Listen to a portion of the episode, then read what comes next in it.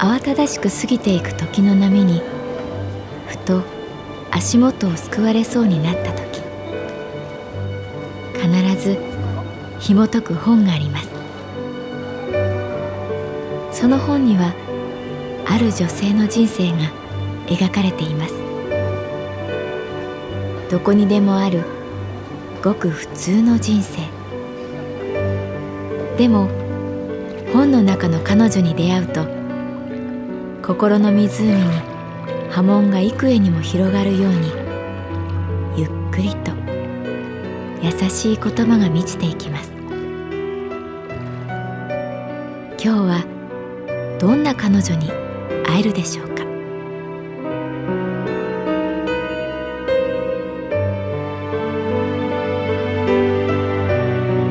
サウンドライブラリー。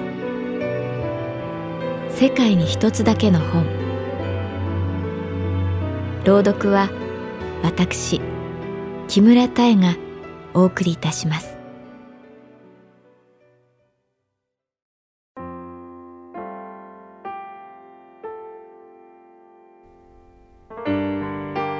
私の名前は月原かな子。39歳。旅行会社に勤めている。月原さん。外線からお電話です。と言われ受話器を耳に当てる。あごめん。あのさわかるかな？俺沢井。えっと大学の時旅行研究会で一緒だった。月原と学祭で台風グリーンカレーを作った。沢井。一瞬で思いは時間を超え記憶の輪郭が浮かび上がる。沢井くん久しぶり。どうしたの？ん？いやあのさなんかごめん仕事中。なんかさ月原どうしてるかなってさ。卒業生の名簿でここの電話知って。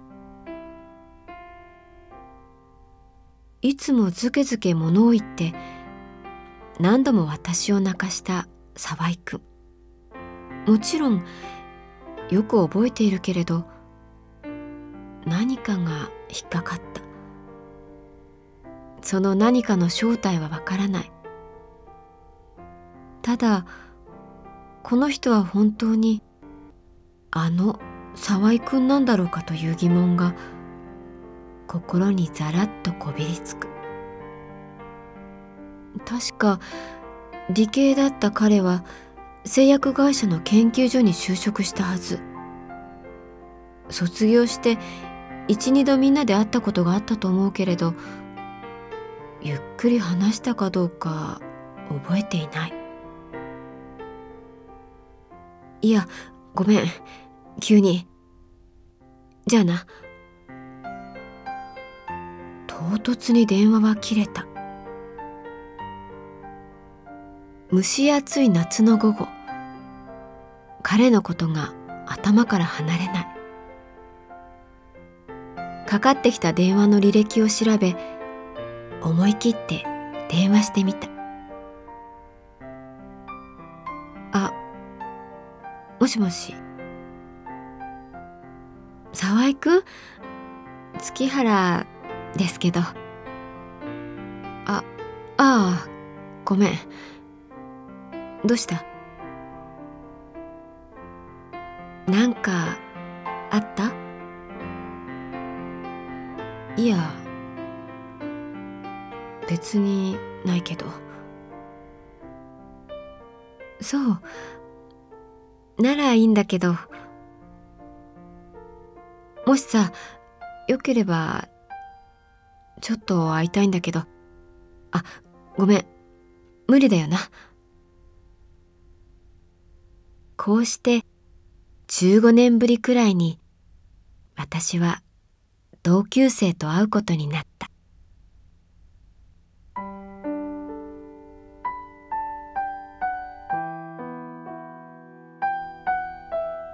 大学時代のサークル仲間沢井くんが指定してきたのは都心から1時間ほどの郊外の駅だった。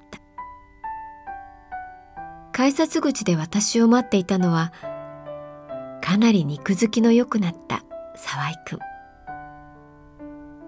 ガリガリに痩せたイメージだったので一瞬驚いたけれどまあ世間の39歳の男性というのはこういうものなのかもしれない。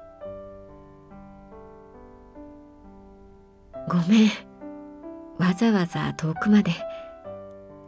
とはにかんだように笑う横顔には面影が宿っていた。駅前のロータリーを横切りスタスタと歩く彼の背中を追いかける。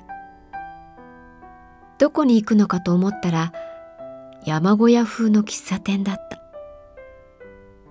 マスターは沢井くんのことをよく知っているらしく「いやあ今日は連れがあっていいね」とひげだらけの顔をくしゃくしゃにして笑った「ごめん。俺この町に住んでてさ。実家がねここにあって。沢井くんはココアを私はブレンドを頼んだ。ほの暗い奥の席。そこは沢井くんの指定席のようだった。わざわざ本当ごめん。しかし月原も年取ったな。かつての沢井くんの調子がよみがえったようで嬉しくなって「ひどい。わざわざこんなところまで呼び出しておいて。それはないでしょ?」とおどけてみせたら彼はシュンとなって「ごめん」と首をうなだれた。やっぱり何かが違う。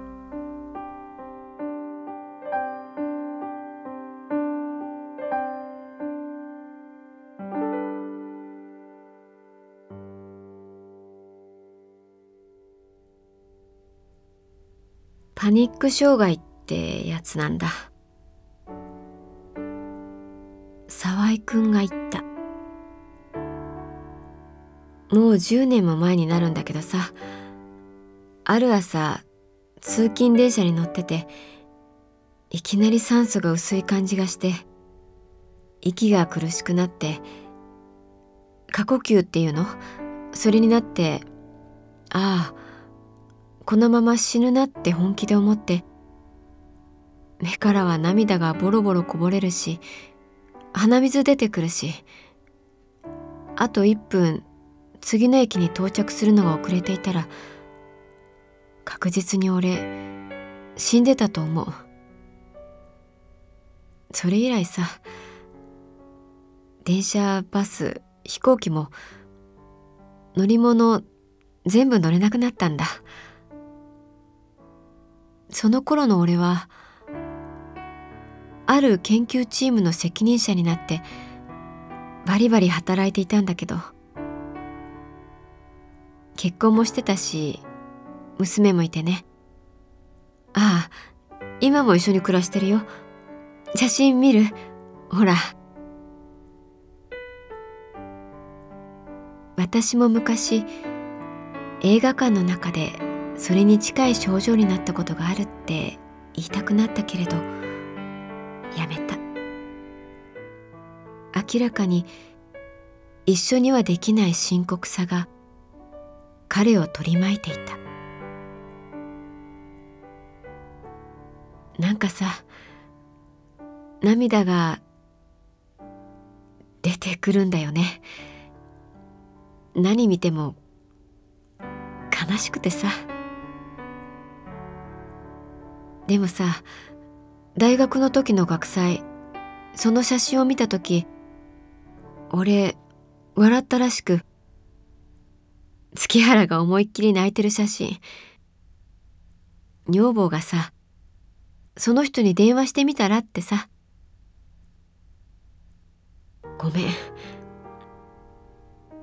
それで俺乗り物乗れないからここに来てもらうしか仕方ないんだけど。ごめん。沢井君は何度も何度もごめんと言った。それが悲しかった。一体彼は何を抱え何と戦ってきたんだろう。この写真だよ。私と沢井くんが緑色のカレーを見せている。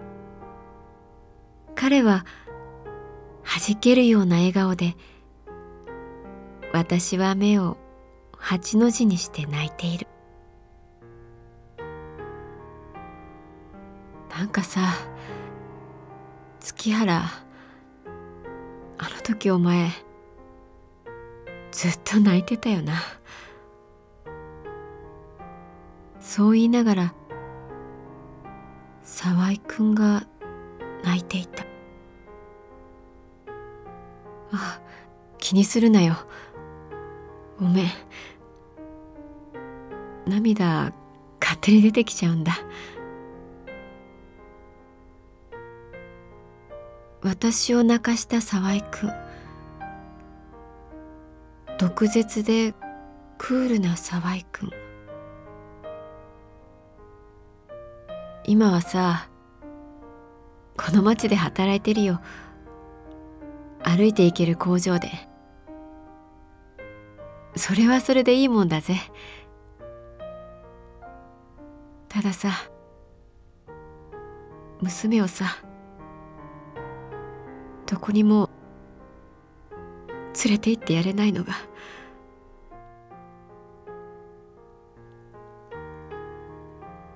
昔話を散々して笑い合った後私たちは別れた。歩道橋を渡って帰っていく彼の背中を見ながら私は思っていた。とにかく生きていてくれてよかった。